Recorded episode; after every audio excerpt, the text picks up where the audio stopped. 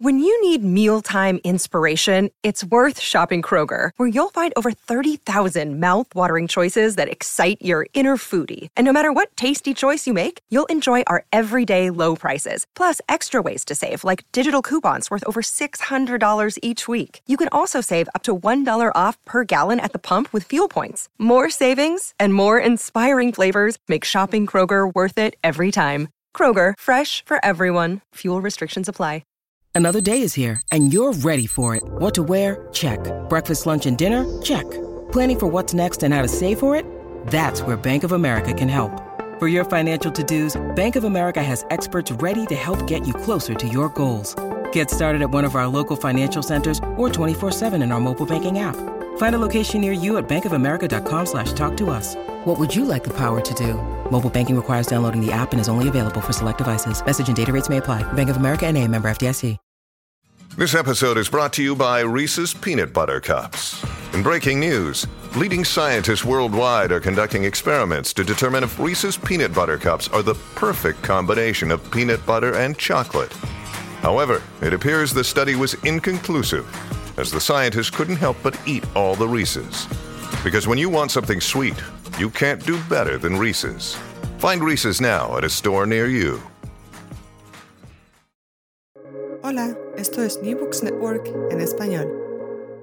Hola, empieza el año 2023 y empieza otras voces del Caribe. Donde quiera que nos escuche, buenos días, buenas tardes, buenas noches. Esto es un podcast de New Book Network en español dedicado a quienes escriben desde o sobre esa región, eh, ese Mediterráneo latinoamericano.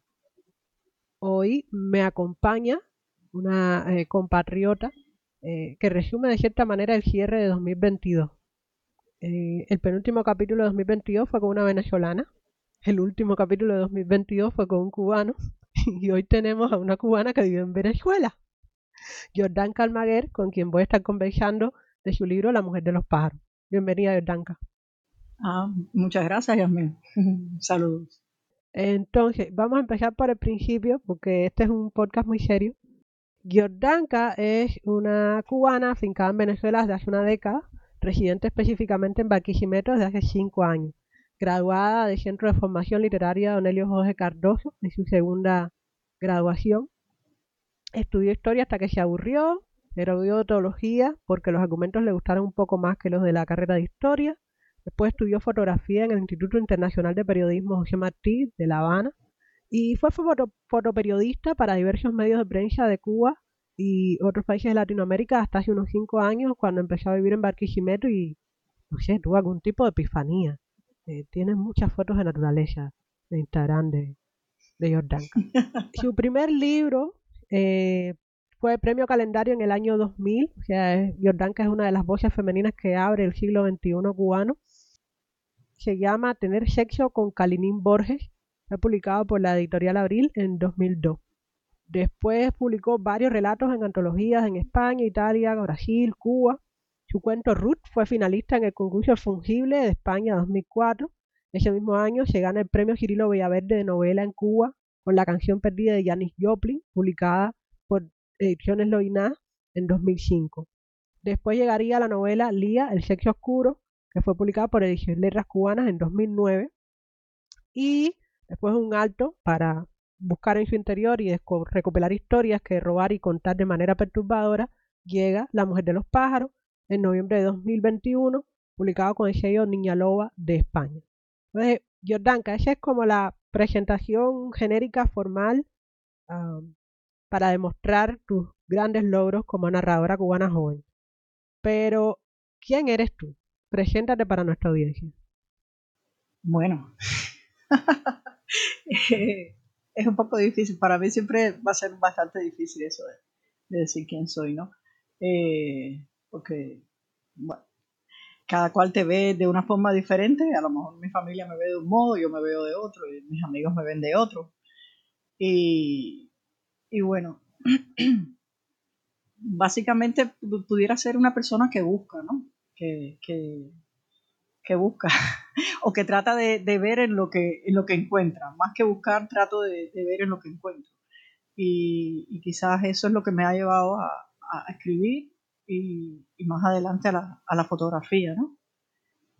Ya lo demás, ya lo demás de, de, decir quién soy, bueno, quedaría en manos de otra, de otra. Eso me recuerda un libro que me estaba releyendo ahora de japonés, eh, indigno de ser humano.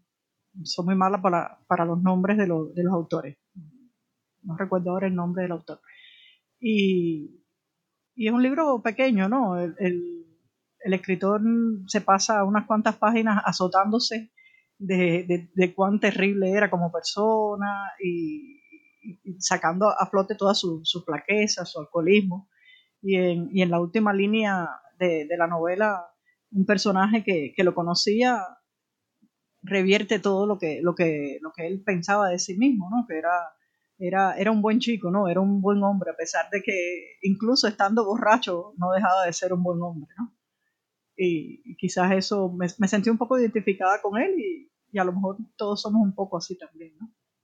No, yo no creo que todo el mundo sea buena persona. Eh, lo que yo sí creo que la mayoría de la gente anda buscando eh, cómo mejorar. Pero no, yo, yo no soy tan generosa. Yo tan que es una persona muy buena, se han dado cuenta. Yo no lo soy tanto. ¿Para qué? Hay suficiente gente buena en el mundo, yo no tengo que agregarme a esa lista. Entonces, eh, hablando de gente que es buena y que no es buena. La mujer de los pájaros es una historia un poco misteriosa. Eh, es difícil eh, al final del libro está tener la seguridad de que esto ocurre en un espacio, digamos, realista o es toda una descarga onírica. pero como se trata de una entrevista a ti, te pido, ¿de qué se trata La Mujer de los Pájaros?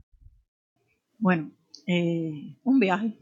La Mujer de los Pájaros es un, es un viaje y un renacer. es la clásica historia eh, de, los héroes que bajan al, inframundo. Eh, en este caso, bueno, es de una, de una adolescente cubana en pleno periodo especial en, la búsqueda de, sí misma, ¿no? Y, y bueno, eh, hay, quien, hay quien ve pasajes oníricos eh, en algo que yo veo más, más real, más real. Quizás los pasajes que para, los lectores lo encuentren onírico, quizás para mí sean los, los, pasajes más reales en, la novela, ¿no? Eh, a mí me, me, cuesta un poco resumir de qué va la, la historia, ¿no? Pero bueno, básicamente es esa, una, es la exploración, la exploración, eh, la autoexploración eh, de, una, de una adolescente cubana en los años 90 en Cuba. Claro, esta, esta autoexploración conlleva eh, el reconocimiento de quién es, de quién, de quién ha sido, ¿no? toda persona, más allá de, de la forma en que pueda autopercibirse, tiene una historia detrás. Y, hay una historia detrás de, quiénes son sus padres y, hay una historia detrás eh, de, qué país viene, de, dónde proviene. Y, todo eso es lo que, lo que va conformando la personalidad, ¿no? Bueno, no soy psicóloga, pero eh, todo eso, todo eso, quiera lo uno o no, eh, lo va conformando a, uno, lo va, va haciendo que tome determinadas eh, decisiones en su vida, ¿no? Y, bueno, la novela va de, esta búsqueda, hay, hay mucho misterio eh, en el sentido, vamos a decir, en el sentido espiritual.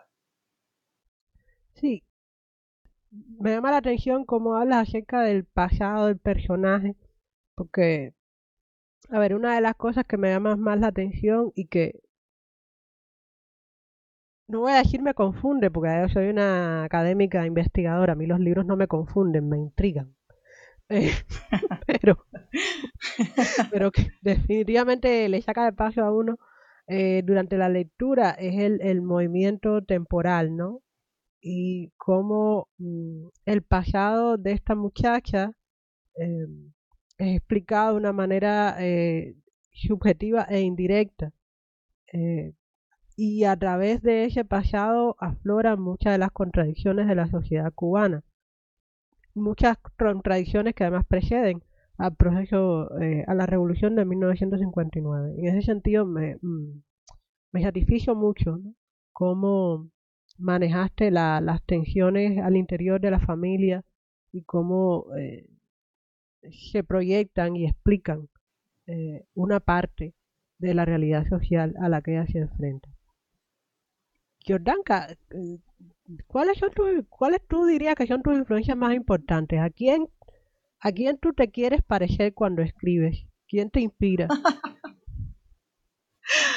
Yo diría, es Juana Bacallado la que dice que, ella no se parece a nadie, no recuerdo.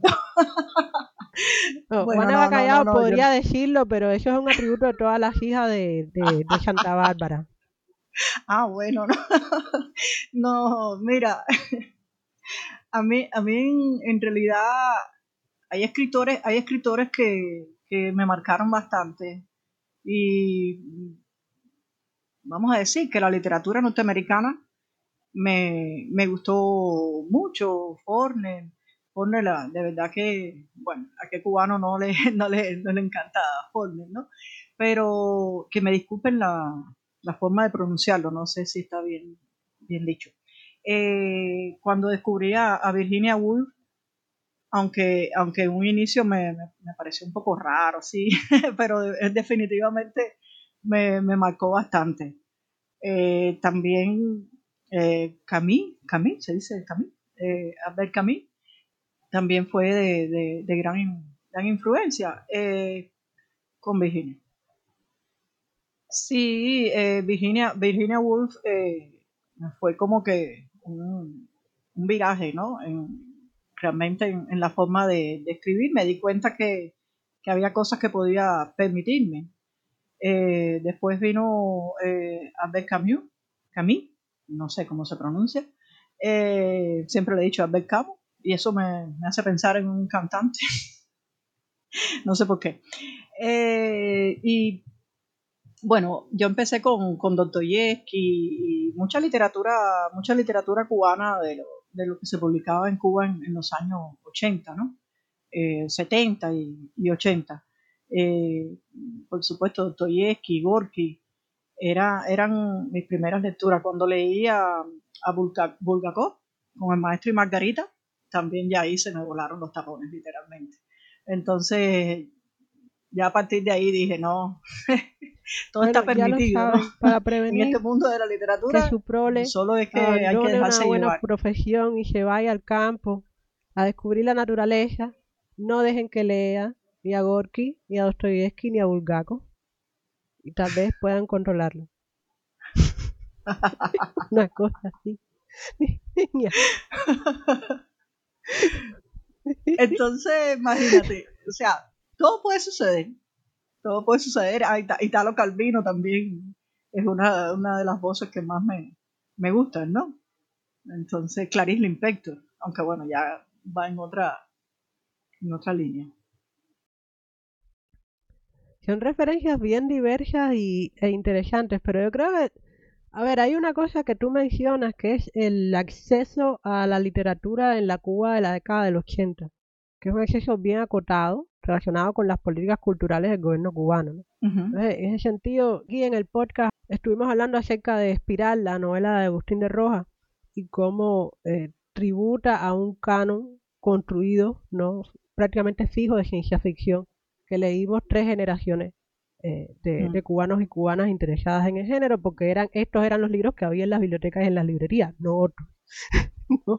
como por aquí y por allá. Y para la gente que siente inclinación hacia el realismo, había más oferta, pero no mayor variabilidad.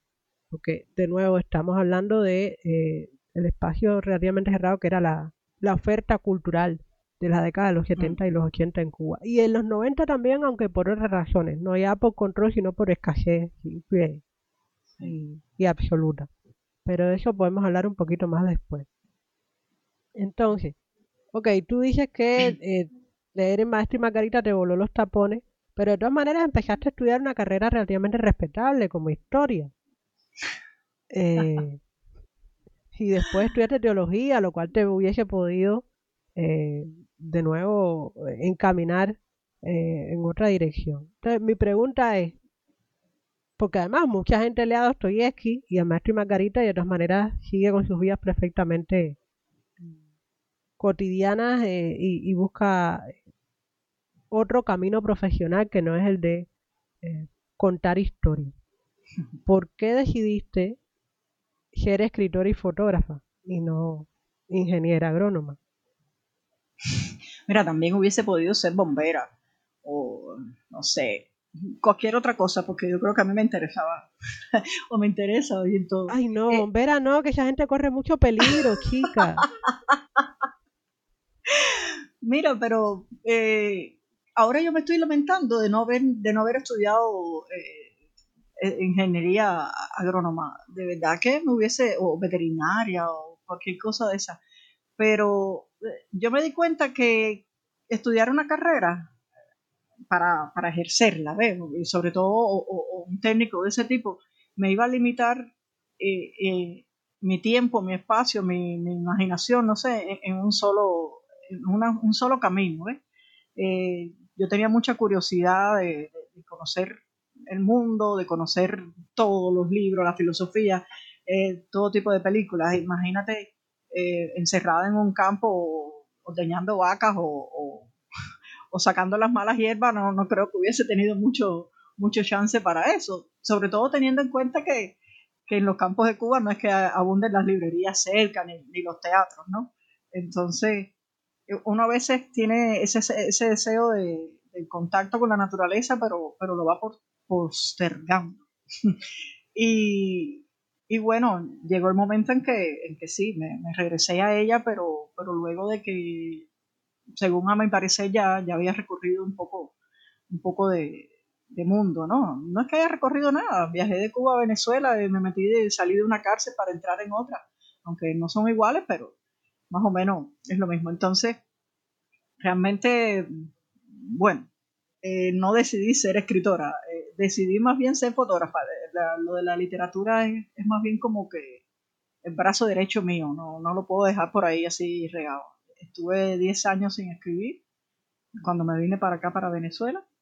Y al final me vine para Barquisimeto y terminé esa novela de La mujer de los pájaros, que la había empezado en Cuba. Muy, fal, muy, muy mala, muy mala, muy, muy mal me había quedado. Y aquí, bueno, parece que los duendes barquisimeteños eh, me, me, ayudaron a terminarla. Lo es que eh, yo fui postergando el, asunto de regresar a la Tierra, porque realmente yo me quedé traumatizada con toda esa historia de, de ¿sabes? De las escuelas en el campo y todo ese asunto. Yo no quería saber nada de, campo ni nada de eso.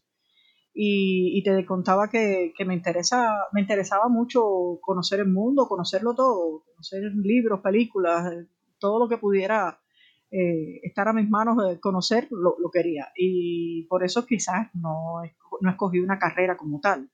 Sin embargo, cuando me encuentro con la fotografía, sí tuve esa oportunidad porque eh, trabajando como fotoreportera uno puede moverse en cualquier dirección. Bueno, la dirección que te envíe tu periódico, tu revista, pero, pero al, menos, al menos tienes una posibilidad de movimiento que, en otra profesión no, no, es, no es común.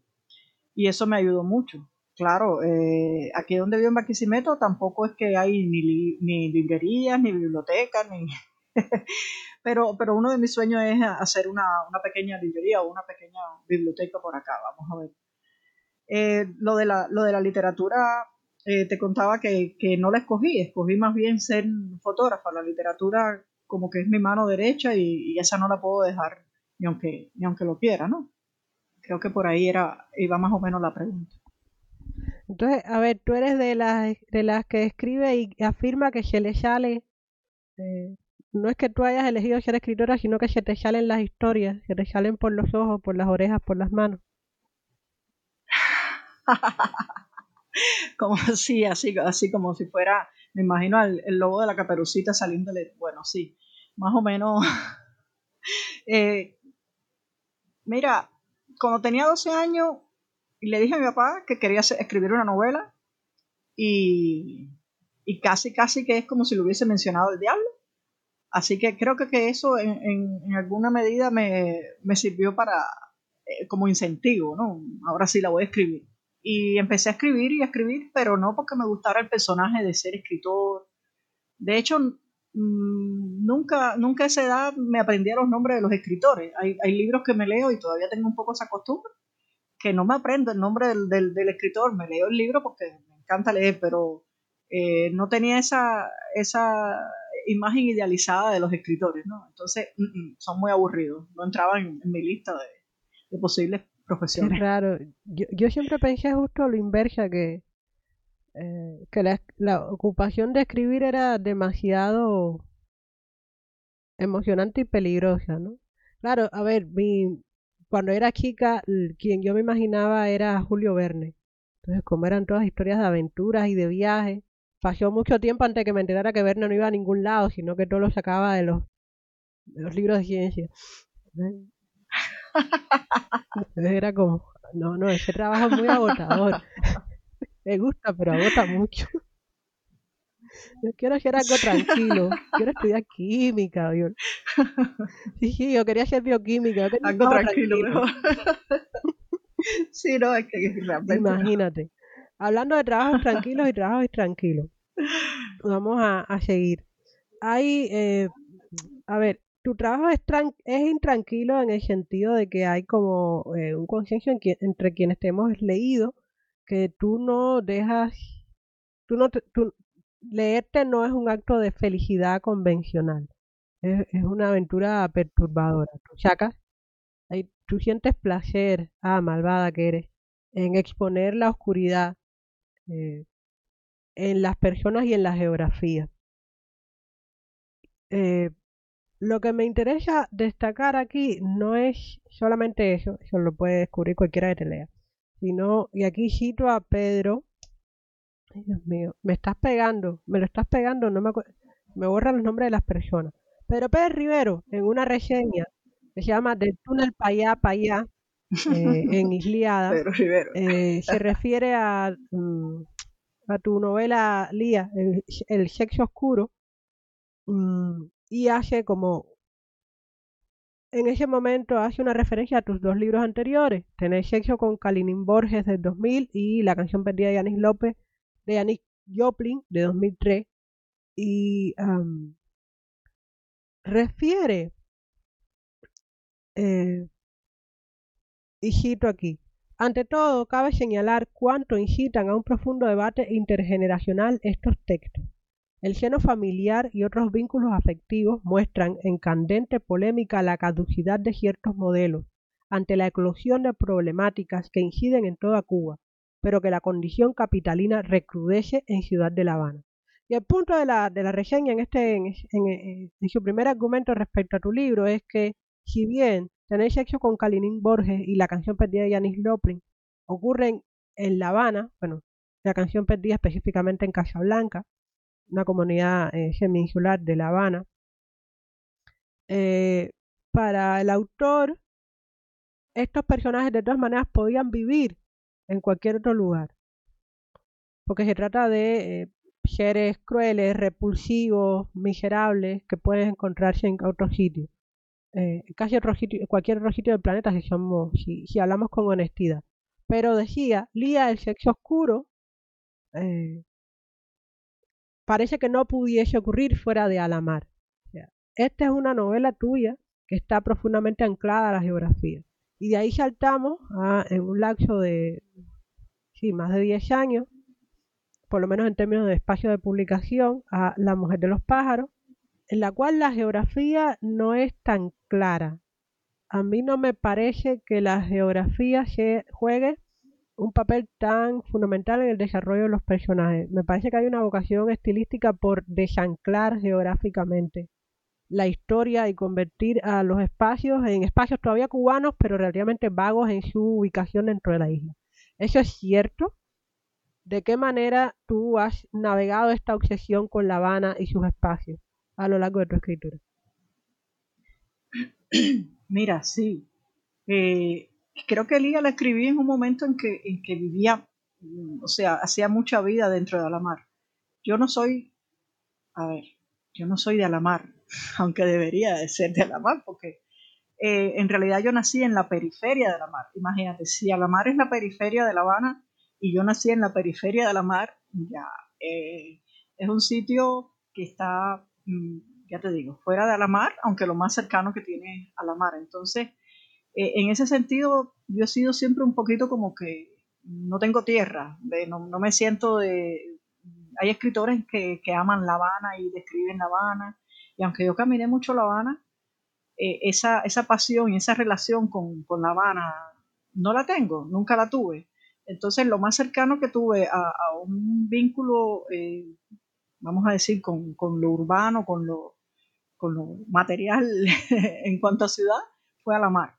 Y, y quizás lo que, lo que sucedió después con, con, La Mujer de los Pájaros es que ya yo llevaba 10 años fuera de, de Cuba, entonces más desarraigo en ese sentido, ¿no? Eh, para mí era más importante, siempre ha sido más importante el, mundo interior de, lo, de, los personajes que, que, el, que, lo exterior, ¿no? Que, cómo se desarrolla la, la vida eh, en su entorno, aunque obviamente el entorno influye mucho en, ellos, no, pero siempre me he centrado más en ese tipo de, historias donde lo interior de los personajes, la psicología o su imaginación eh, toman más peso que, que, las ciudades o el entorno rural. Interesante. Este, a ver, porque hay, eh, hay gente que se dedica a estudiar cómo las ciudades o los espacios son reflejados en la literatura. Eh, yo a menudo he pensado que, eh, y, esto es como un lugar común respecto a la gente de Cuba, ¿no? No se lleva la isla adentro y hay como un arrastre y un arrastre. Sin embargo, eh, se habla a menudo de que la, la, generación que empieza a escribir a partir del siglo XXI, eh, eh, de los 2000, uh, busca precisamente lo contrario, desanclar la narrativa como, mo, como ejercicio consciente o inconsciente de resistencia y de protesta frente a la asfixia del propio país. Eh, es, es, llamativo cómo podría argumentarse que tu arco de crea creativo, desde Kalinin Borges hasta ahora, de cierta manera se mueve de un extremo a otro, ¿no? De la claustrofobia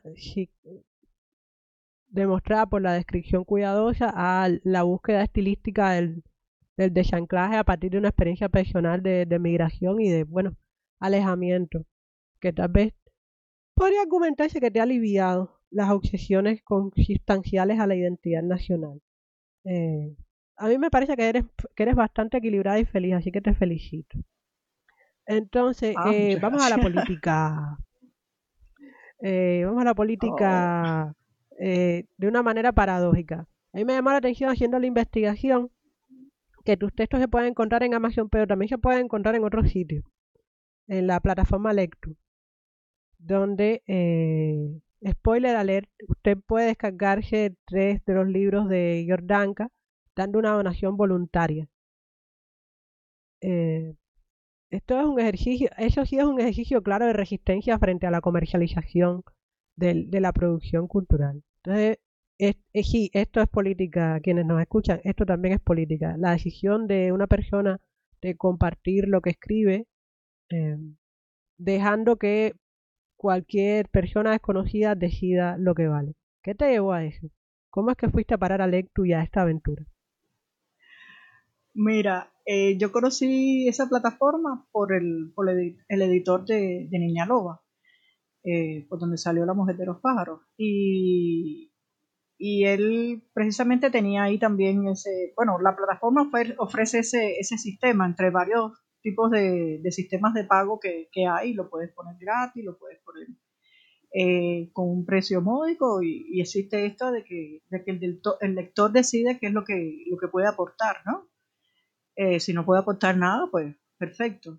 Yo tenía esos libros, eso creo que tengo ahí es la, la canción perdida de Janis Joplin y, y, varios cuentos. No he, no he puesto otros porque realmente no me, no me alcanza mucho el tiempo. En algún momento pondré lo, los demás.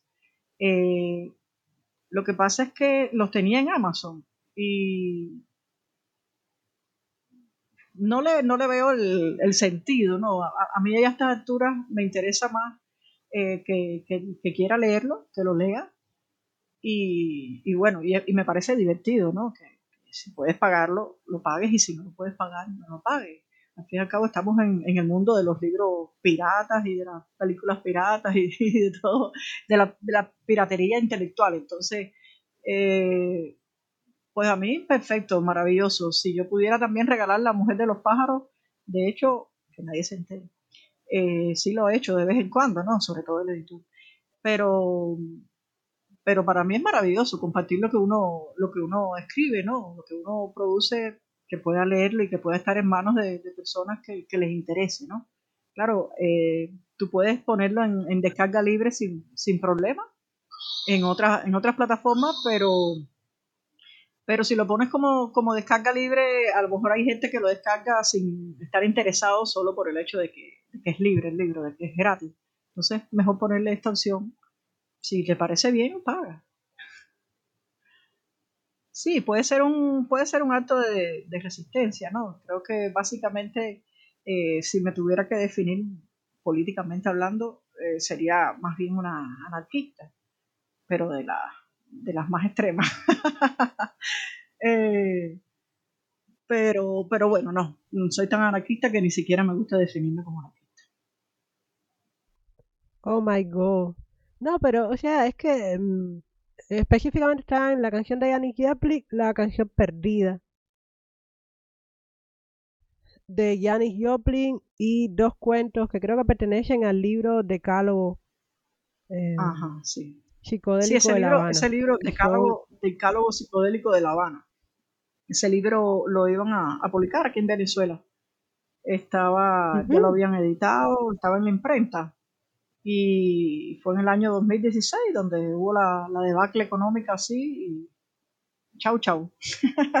Se quedó fuera de imprenta el libro, así que por eso también decidí ir colgando los, los cuentos, así de forma libre, para descarga libre. No, pero es eh, a ver, a mí lo que me fascina la idea de, de una nación personal es como de repente la pregunta de cuánto valor tiene la, la, la ficción recae en quien la consume, ¿no? Y además de manera hipotética, porque tienes que, tienes que dar la donación antes de leerte el libro, no es que, ah, esto me gustó y yo creo que merece, sino cuánto podría basado en la cubierta, en la sinopsis, en la fotografía de la autora, ¿cuánto le puedo dar? Eh, bueno, no, fíjate, eh, si puedes poner el cero en donde dice el precio, tú puedes poner cero y te lo descargas de forma gratuita. Fíjate. No, no sí. la pregunta aquí es que, que, que, se convierte casi en una pregunta filosófica, ¿no? Es cuánto estamos dispuestos a, a ofrecer por un libro que no podemos aún ni ojear. cuánto creemos y además cuánto, no solo es cuánto creemos que vale, sino cuánto podemos dar, honestamente, porque mucha gente no compra libros no porque no le guste leer, sino porque son caros. Claro. Entonces, eh, me, parece hermosísimo eh, lo, lo, que tú y muchas otras personas hacen en Lectu de esa opción específica, ¿no? De dejarnos eh, la disyuntiva mágica, terrible y, y hermosa de, de decir esto es lo que te puedo dar por, por la promesa de, un descubrimiento a través de la ficción. Bueno, más, más hermosamente dicho, imposible. Ok, puedes usar la frasecita. ¿Qué me puedes dar por la promesa? Entonces, estaba justo elegía que el decálogo eh, psicodélico eh, se quedó fuera de imprenta por la, por la caída eh, en Venezuela de muchas cosas. Eh, pero me da la impresión de que no de la esperanza. Cada vez es muy extraño, ¿no? el desastre no se traga la esperanza. Mm. Entonces la pregunta eh, sería, ¿y qué estás haciendo ahora, Jordanka? ¿Estás escribiendo otra cosa? ¿Estás esperando publicar algo? ¿Vas a hacer una exposición con las fotos?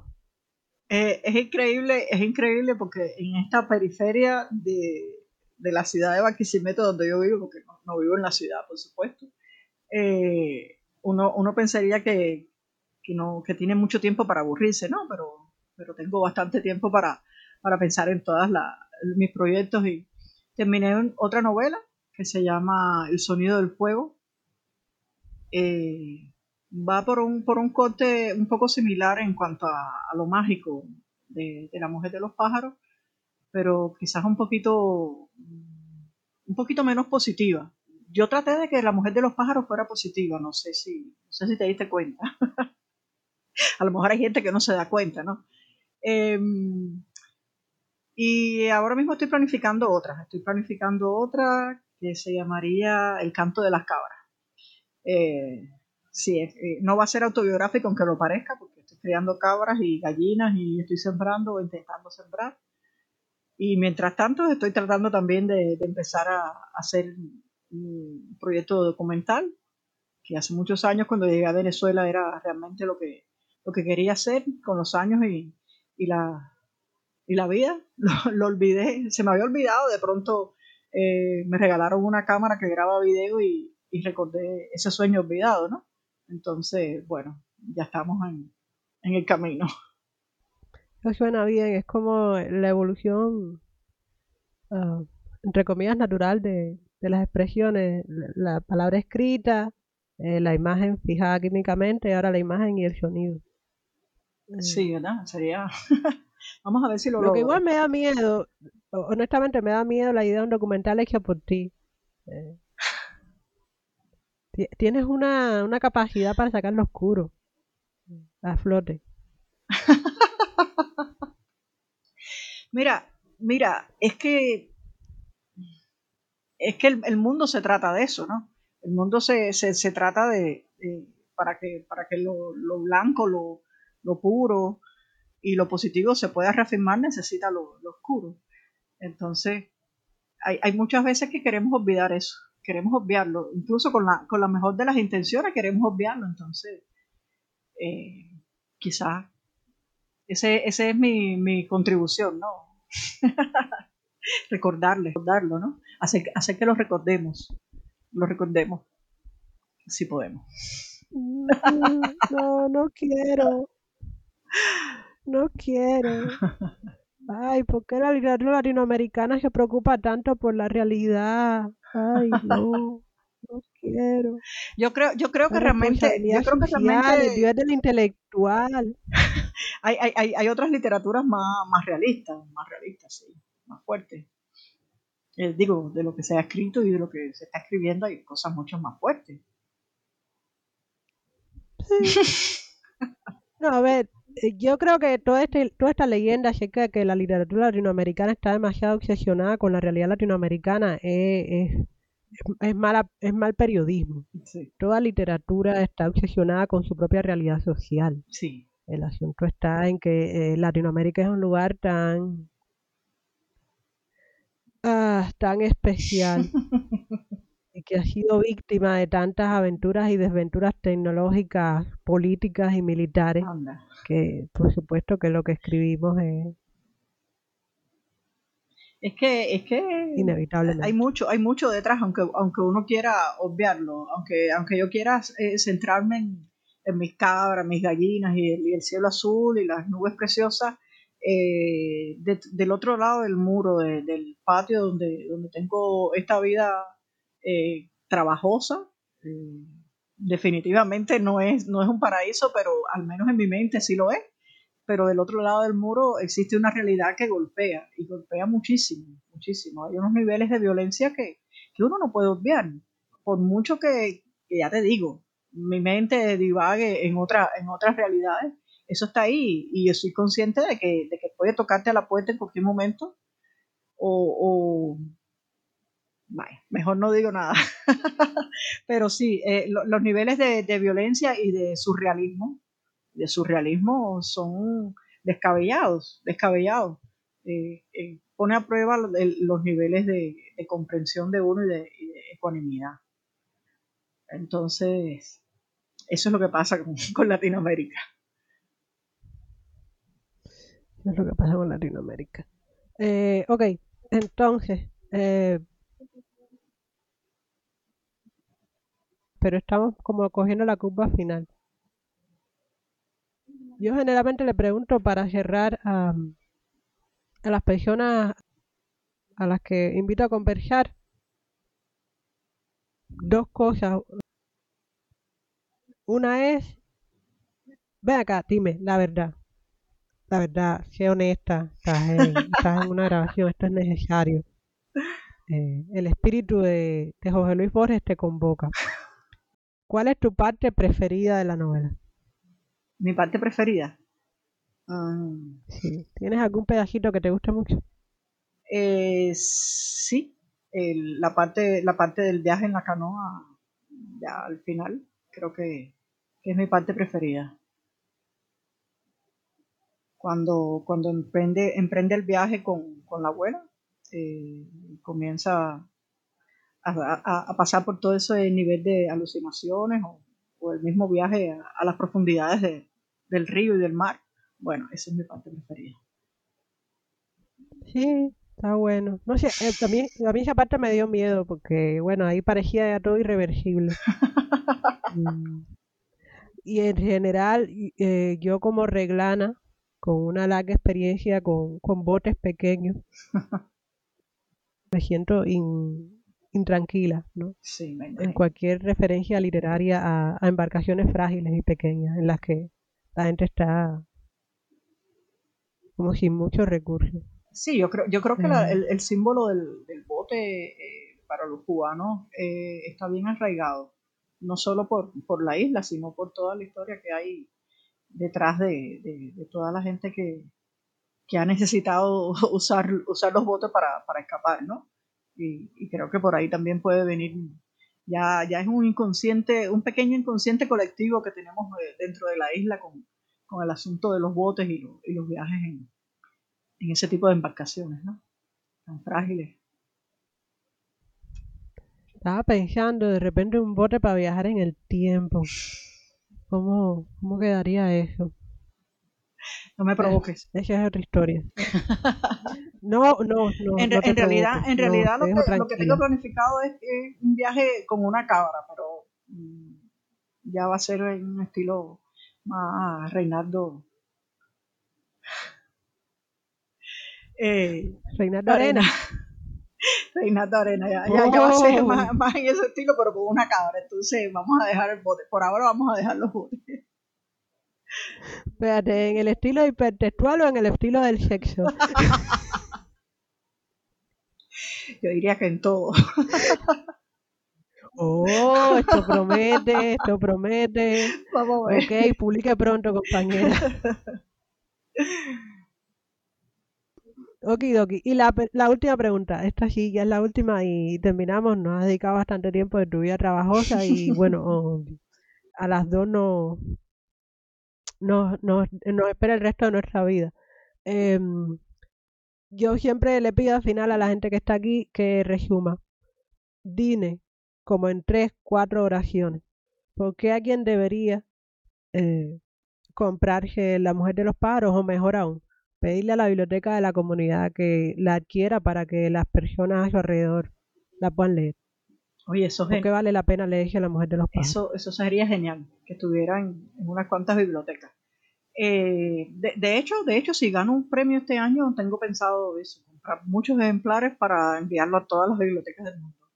Eh, yo no sé si, yo no sé si vale la pena, pero, mm, pero al menos es algo que escribí con, con el corazón en la mano, ¿ves?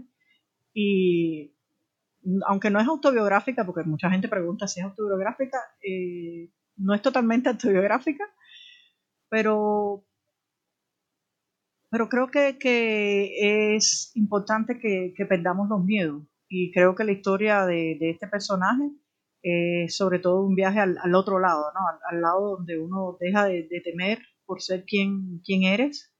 eh, y eso es lo más importante que podemos, a lo que podemos aspirar como personas. Eh, quizás lo más importante eh, como primer paso. ¿ves? Si uno no pierde los medios, el miedo a ser quien es, eh, si uno no pierde el miedo a, a lo que pueda eh, influir en ti el poder, en lo que pueda influir en ti la, la sociedad, eh, es muy poco lo que, lo que vas a disfrutar de la vida, ¿no?